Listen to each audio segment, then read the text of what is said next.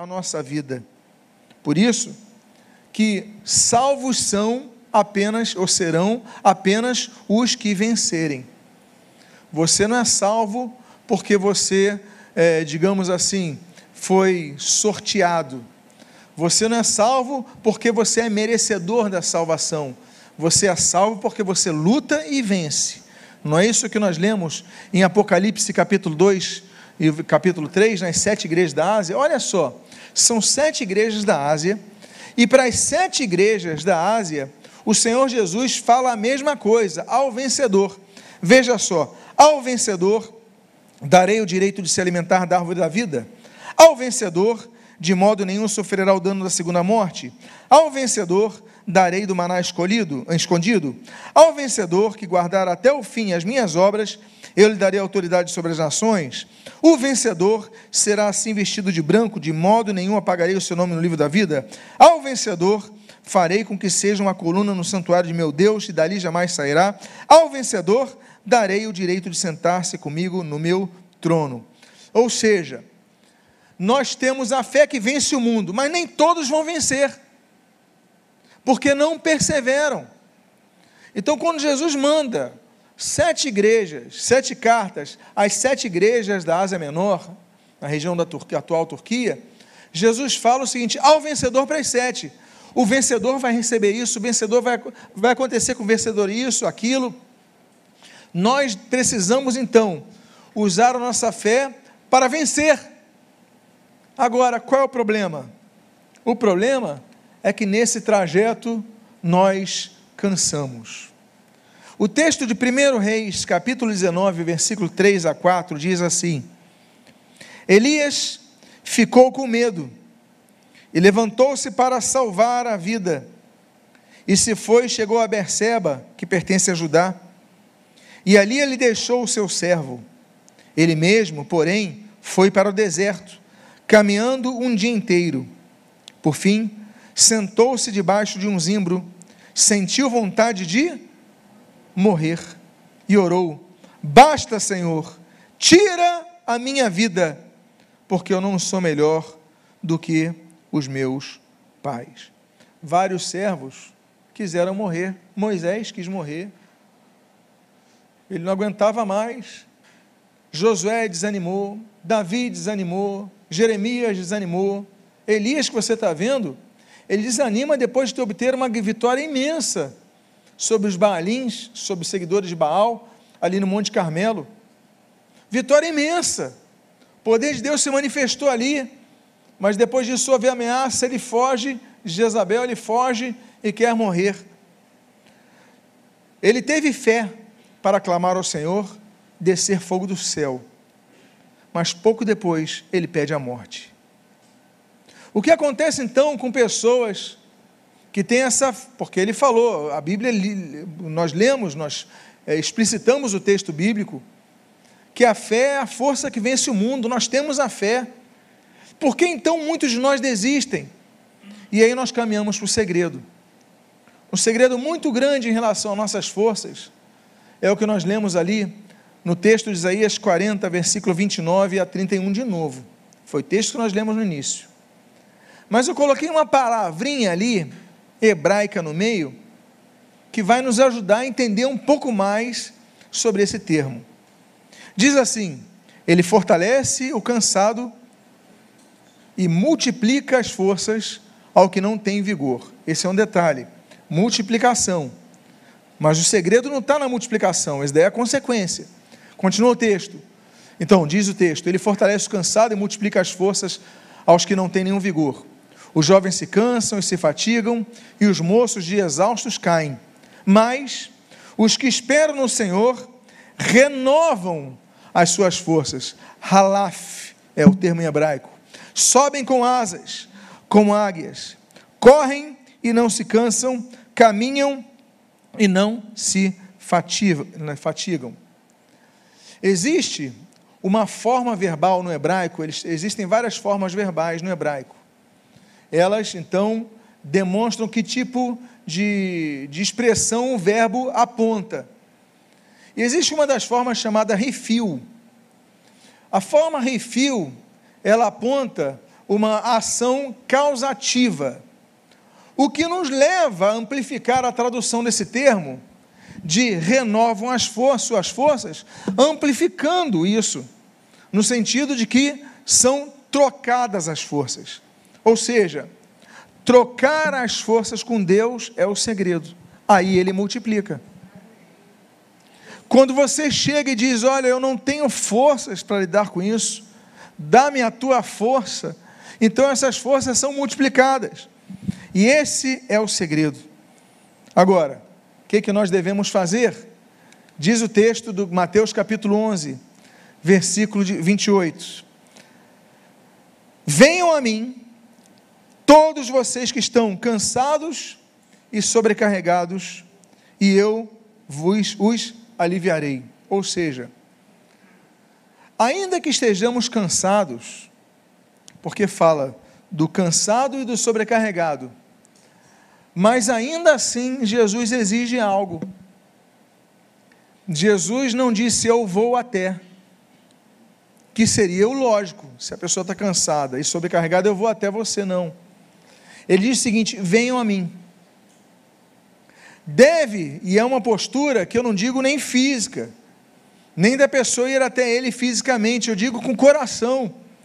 Buscar a ele com coração, buscar ele com fé. Vinde a mim, todos vocês que estão cansados e sobrecarregados, e eu vos aliviarei. A consequência é para aqueles que tomam a ação, que fazem a ação de trocar forças com Deus.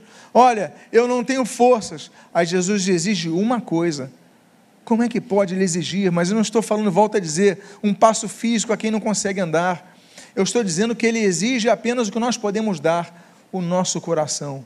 Senhor, eu entendo que eu sou fraco, eu dou esse meu passo de fé, renova as minhas forças, me fortalece. E ele fala: Eu vos aliviarei, mas a decisão é nossa. Nós devemos decidir. Meus amados irmãos, o próprio Elias, primeiro, primeiro Reis, capítulo 18, ele fala: Até quando conchereis entre dois caminhos? Se a Baal seguiu, se a Deus seguiu. Tá, o Moisés, Êxodo 32, olha, quem é do Senhor, vem até aqui e siga. O Josué, capítulo 24, olha, vocês escolham quem servir. Eu e minha casa serviremos ao Senhor. A vida é tomada de decisões, de passos, de caminhadas. Jesus falou ali em Mateus capítulo 7, já caminhando para o final daquele sermão do monte, é, aqueles dois caminhos. Olha, vocês têm que escolher o caminho largo, o caminho estreito, a porta larga, a porta estreita. Vocês têm que escolher. A escolha é nossa. Por isso que Jesus fala: venham a mim. Quando ele fala venham a mim, ele coloca a escolha a nós. A pessoa pode decidir e dizer: eu não vou. Eu não quero entregar meu coração. Mas a pessoa pode dizer: eu vou, eu estou cansado de sofrer, eu estou sobrecarregado de problemas, eu vou a ti. É o primeiro passo de fé que ele exige de nós. E aí nós damos esse passo e ele promete e cumpre a sua palavra, ele nos alivia. Então, por que nós devemos trocar forças com Deus? 1 Samuel capítulo 2, versículo 9. A Bíblia diz: Ele guarda os pés dos seus santos, mas os perversos emudecem nas trevas da morte. Porque o homem não prevalece pela força. O homem não prevalece pela força não é a sua força, volta a dizer, que vai trazer descanso à tua alma. Você pode procurar descanso à tua alma com, em vários recursos. Você pode trazer descanso à tua alma com várias, em, várias, em várias possibilidades. Mas só Jesus pode aliviar a tua carga. Porque a força do homem não fará prevalecer. Não, eu sou forte, eu conquistei isso, eu tenho tal emprego, eu comprei tal coisa, eu me formei tal, eu venci desde cedo na minha vida. E você coloca um currículo imenso, mas você não consegue ter paz na tua alma. Portanto, a tua força nada pode fazer. É por isso que nós devemos trocar forças com Deus. Outro detalhe importante, porque devemos trocar forças com Deus, está no versículo seguinte em 2 Coríntios, capítulos número 12, versículo 9 a 10. Ele me, então ele me disse: A minha graça te basta, porque o poder se aperfeiçoa na fraqueza. De boa vontade, pois, mais me gloriarei nas fraquezas, para que sobre mim repouse o poder de Cristo. Pelo que sinto prazer nas fraquezas, nas injúrias, nas necessidades, nas perseguições, nas angústias, por amor de Cristo. Porque quando sou fraco, então é que sou forte. Esse é o detalhe, é o reconhecimento de que nós somos fracos. A pessoa que está doente, ela só é curada se ela reconhecer que está doente. Olha, eu preciso de ir ao médico, eu reconheço que estou doente, preciso de uma opinião de uma pessoa que estudou o corpo humano, estudou as questões químicas das reações ah, celulares nossas, da, da questão, tudo do que o corpo precisa, olha, esse é o remédio, isso. você vai pedir ajuda a alguém, porque você reconheceu que está fraco. Espiritualmente, nós não conseguiremos nada se nós pensarmos que somos fortes em nós mesmos. Por isso que esse texto, a mensagem de hoje fala sobre isso. É a troca de forças, as forças do homem versus as forças de Deus. Porque nós precisamos trocar nossas forças com Deus. Nós precisamos dizer: Deus, eu sou fraco. Deus, eu sou tentado. Deus, eu perco muitas vezes, eu vou usar um termo popular, as estribeiras. Eu perco muitas vezes o controle. O que Deus quer de nós é um coração sincero em nossas orações. Porque há pessoas que, quando vão orar a Deus, elas só oram a Deus: olha, Deus, eu te louvo, eu te exalto, eu te adoro. Ótimo.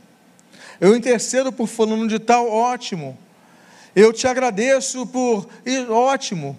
Está tudo bem nas orações mas você não é capaz de dizer: Senhor, perdoa os meus pecados, perdoa os meus pecados, porque eu sou limitado, porque eu sou falho, porque muitas vezes eu, eu me perco, eu preciso do teu perdão.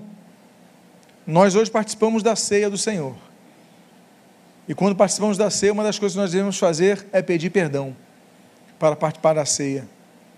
E esse é, uma, esse, esse é um detalhe importante porque 1 João capítulo 1, versículo 9 diz: Olha, se confessarmos nossos pecados, Ele é fiel e justo para nos, nos perdoar os pecados e nos purificar de toda impureza. Ele nos purifica, Ele nos perdoa. Mas para isso tem que ter, haver reconhecimento e pedido de perdão. Nós devemos também reconhecer que em Deus está a força para que possamos nos proteger das setas de nossos adversários. Esse texto do Salmo 28, versículo 7 diz: O Senhor é a minha força e o meu escudo. Nele o meu coração confia. Nele fui socorrido. Por isso o meu coração exulta e com meu cântico o louvarei. Eu vou repetir o início dessa, desse texto que diz: O Senhor é a minha força e o meu escudo não é apenas força, mas é escudo. Por que, que é um detalhe importante? Porque muitas vezes você tem a força, você tem a espada, você tem, tem a, ah, a melhor bota de guerra, você tem o capacete, você tem visão ah, noturna, você tem mira laser, você está totalmente equipado para ir à batalha, mas você não tem escudo, alguém te acerta no meio, você perde a sua vida. Por isso que a Bíblia diz que o Senhor é a nossa força e o nosso escudo. Por isso nós devemos trocar as nossas forças com Deus, porque não prevaleceremos contra o adversário, porque são muitas as adversidades. Meus amados, para que nós caiamos, existe um mar de possibilidades, mas naquela hora nós pedimos, Senhor, me ajuda o Senhor é o meu escudo. Aí vem uma seta, você se protege. Vem outra, você se protege. Vem outra, você se protege. E aí você então louva ao Senhor, como diz o texto, alegrando-se no Senhor pela vitória que Ele lhe deu. Como é que nós devemos então aplicar essa força de Deus? O texto de Neemias, capítulo 8, versículo 10 diz: Portanto, não fiquem tristes, porque a alegria do Senhor é a força de vocês. Primeira atitude, primeira aplicação que nós podemos ter é reagindo ilogicamente. Claro que é ilógico. Tão ilógico como foi, por exemplo, Atos capítulo 16, com Paulo e Silas presos na prisão no cárcere de Filipos. Eles estavam presos, estavam acorrentados, era meia-noite e a Bíblia diz que eles resmungavam. Não. A Bíblia diz que eles louvavam. Por isso que o texto, e eu fico imaginando Paulo se lembrando do texto de Neemias. Paulo foi criado conhecendo as Escrituras. Paulo foi criado conhecendo os Escritos. E ele deve ter se lembrado assim: vem cá, a alegria do Senhor é nossa força. Silas, vamos fazer o seguinte: a gente está sem forças. A gente não tem como quebrar essas correntes. Nós estamos presos aqui. Vamos louvar o Senhor? Isso a gente pode fazer. Começar a louvar o Senhor e as cadeias foram quebradas. Então, meus amados irmãos, nós devemos reagir exercendo nossa alegria no Senhor. Outra questão que nós vemos nesse Salmo de número 103, no versículo 1 e 2, quando diz: Bendiga minha alma ao Senhor, o Senhor, e tudo que é em mim, bendiga o seu santo nome. Bendiga minha alma o Senhor, e não se esqueça de nenhum só dos seus benefícios. Esse salmo ele é exigente. Por que, que ele é muito exigente? Porque o texto não diz, não se esqueça de seus benefícios. O texto não diz isso. O texto diz, não se esqueça de nenhum de seus benefícios. Nós devemos então, quando louvar a Deus, mesmo no cárcere de Filipos, mesmo na dificuldade, mesmo na perseguição, mesmo na enfermidade, mesmo no desemprego, mesmo no abandono, mesmo em todas as questões, nós devemos lembrar de todos os benefícios do Senhor que Ele nos fez. Bendiga minha alma ao Senhor. Ok, Paulo e Silas fizeram. Bendiga tudo o que é em mim, bendiga o seu santo nome. Ok. Agora, não te esqueças de nenhum dos seus benefícios. E aí, o que, que é isso? É puxar a memória. E aí nós vamos para o texto de Lamentações, capítulo 3, versículo 1, quando diz: Quero trazer à memória aquilo que me traz esperança. Então nós temos duas colocações aqui: passado e, futuro. Passado, eu vou lembrar de tudo que Deus fez. Futuro, aquilo que pode me trazer esperança, eu vou trazer à memória. Deus pode agir, Deus pode usar fulano, Deus pode usar Beltrano, Deus pode abrir uma porta aqui, Deus pode, Deus pode ter, Deus, nós começamos então a não apenas olhar o passado para agradecer, mas a puxar as possibilidades que se adentram, avançam diante de você. E aí você quebra aquela parede, aquela parede enorme que muitas vezes você não consegue enxergar o que está atrás dela, e quando atrás dela está tudo de bom para a sua vida, e você não, peraí, atrás dessa parede tem coisas boas. O Senhor me revela essas coisas. A palavra revelar, ela é exatamente isso. Revelar vem do latim revel. Ré é o que está por trás. É, por exemplo, o carro tem a marcha ré, quando o carro anda para trás ré. Véu é o véu, é uma cortina. Revelar é mostrar o que está atrás da cortina. Se, por exemplo, eu tivesse uma cortina aqui atrás, você não veria que teria um baixo ali, um amplificador. Aí você fala assim: me revela o que está atrás dessa cortina. Aí Deus fala para você, sem você ver, porque aqui tem um véu, ré, véu. Olha, no ré do véu, atrás do véu, atrás da cortina, existe um baixo e um amplificador. Ah, obrigado, porque me revelastes coisas.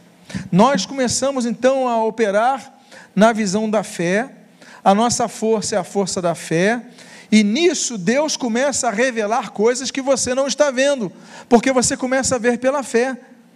Essa é a profundidade da revelação. Você começa a ver aquilo que está atrás da cortina. Você começa a ver, opa, e quando você vê, você começa a ter esperança. Quero trazer à memória aquilo que me traz esperança. E aí então nós vamos para o versículo 4 de Filipenses, capítulo 4 de Filipenses, versículo 13. O texto que todos nós conhecemos. Tudo posso naquele que me fortalece. Opa! A palavra tudo posso é que todo mundo grava. Mas o detalhe, o segredo da palavra é a força de outro naquele que me fortalece. Tem outro que me dá força. Tem outro que me abastece. Tem outro que me dá energia. Eu não tenho mais energia. Eu não tenho mais força. Eu não tenho mais condições de tentar de novo. Eu já tentei tantas vezes. Aí vem alguém, o Senhor Jesus, e ele te fortalece em todas as coisas. Agora, qual é o contexto? O contexto está no texto seguinte no texto anterior, aliás, do versículo 11, que diz: Digo isto não porque esteja necessitado, porque aprendi a viver contente em toda e qualquer situação. Sei o que é passar necessidade e sei o que é ter em abundância. Aprendi o segredo de toda e qualquer de toda e qualquer circunstância, tanto de estar alimentado como de ter fome, tanto de ter abundância como de passar necessidade. Tudo posso naquele que me fortalece. Então, esse tudo abrange as duas coisas: abundância e limitação, fartura e ausência. Ele fala isso. Eu posso todas as coisas. Eu posso viver em paz com Deus, fortalecido o Senhor, na, na abundância. Não é a abundância que vai me tirar do Evangelho de Cristo. Não é a riqueza que vai me separar do Senhor. Eu posso. Agora, eu também posso ficar na fome e isso não vai me separar do Senhor. Eu vou continuar forte no Senhor. Eu posso passar por dificuldades e eu vou continuar forte no Senhor.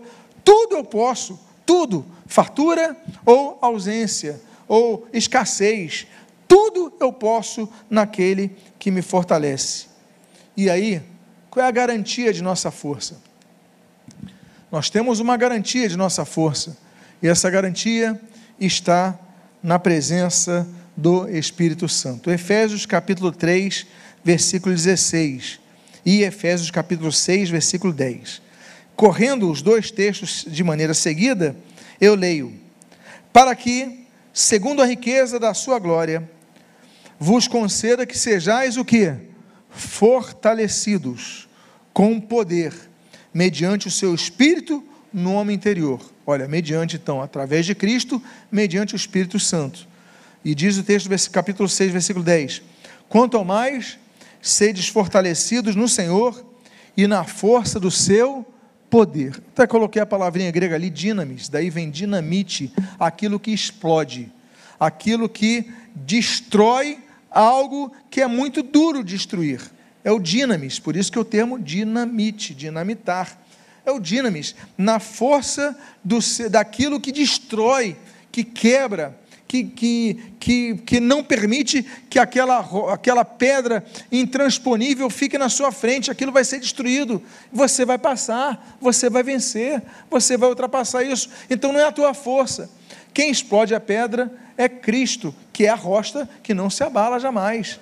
Ele é a pedra, ele é a rocha que nos, ah, sobre a qual nós nos, nos fundamentamos. Então, meus amados, eu caminho para o nosso encerramento com dois versículos. O primeiro deles está em 1 João, capítulo 2, versículo 14, quando a Bíblia diz: Jovens, escrevi a vocês porque são fortes, e a palavra de Deus permanece em vocês, e vocês já venceram o maligno. Opa! Eles já venceram o maligno. Olha só. Nós temos três inimigos, três grandes inimigos, que a palavra de Deus diz: o diabo, o mundo e a carne. os três agem para nos destruir. Mas, e a gente já falou sobre duas vitórias, aqui está falando terceira, sobre maligno. Vocês têm vencido o maligno. Agora, como? O termo está ali. Vocês são fortes. Como que são fortes? Se nós não temos força, nós não temos forças em nós. E ali está o segredo. A palavra de Deus permanece em vocês. Nós somos fortes, por quê? Porque nós temos a palavra de Deus. Porque nós ouvimos a palavra de Deus. Porque nós depositamos a nossa fé na palavra de Deus. Porque nós vivemos a palavra de Deus. Por isso nós somos fortes. E aí eu encerro com o capítulo 3 de Efésios, versículos número 20. Ora, aquele que é poderoso para fazer infinitamente mais do que tudo que pedimos ou pensamos, conforme o seu poder que opera em nós, a Ele seja a glória na igreja e em Cristo Jesus, por todas as gerações, para todos sempre. Amém. A Ele a glória. Cada vitória que nós tenhamos, nós não temos forças, o segredo nós já falamos, trocar as forças com Deus, né? o halaf no hebraico. Né? Então, ele coloca a sua força em nós, nós vencemos, nós aplicamos, nós nos alegramos, nós nos fortalecemos, nos lembramos do que ele tem feito, no, fez no passado, nos lembramos, da, nos, nos lembramos do que ele pode fazer no futuro, trazemos à memória o que ele pode fazer, e isso vai nos fortalecendo, e nos fortalecendo, e nos fortalecendo. Mas quando nos tornamos fortes, não podemos esquecer que um dia fomos fracos. Não podemos esquecer que a nossa força está no Senhor. Nos, não podemos nos esquecer que tudo nós podemos é naquele que nos fortalece. E não podemos nos esquecer que a glória seja dele e não nossa. As suas vitórias devem redundar sempre na glória de Deus. Que Deus te abençoe rica e abundantemente em nome de Jesus. Eu convido a você a ficar de pé nesse momento. Eu quero fazer uma oração por sua vida. A você que está se sentindo fraco, a você que está se sentindo desanimado nessa manhã, eu quero orar por sua vida. Eu quero fazê-lo nesse momento, convidando a você que se sente assim, que coloque a mão no seu coração. Você que se sente assim, dizendo: Senhor, eu preciso ser fortalecido, porque eu me encontro fraco, eu me encontro desanimado. E se você é uma dessas pessoas, então que você possa colocar a mão no seu coração, que eu quero orar por sua vida agora. Pai amado, em nome de Jesus, eu quero te agradecer porque a nossa força está em Ti. Nós temos a fé que vence o mundo, mas muitas vezes, Pai, Senhor, nós ficamos cansados, e como Elias, que teve tanta fé no Monte Carmelo, muitos até pedem para morrer, perderam esperança. Pai amado, que nós não possamos nos esquecer de nenhum só de seus benefícios, de nada do que tens feito, nós possamos nos esquecer, que nós não possamos nos esquecer do que tu podes fazer no futuro. Por isso, revela-nos, Pai, aquilo que está atrás do véu, para que nós possamos ter esperança renovada abençoa as nossas vidas. E aquele que está com a mão no seu coração, reconhecendo a sua fraqueza nesse momento, renova suas forças, restaura as suas forças. Senhor, que seja uma manhã de renovação, que saiam daqui fortalecidos em Ti. E o que nós pedimos, nós o fazemos agradecidos, em nome de Jesus. Amém e amém. Mantenha a palavra permaneça na palavra, se fortaleça no Senhor, louve ao Senhor, que Deus te abençoe rica e abundantemente, em nome de Jesus. Diga à pessoa que está do seu lado, Deus fortaleça a tua vida, em nome de Jesus. Chamar aqui o pastor.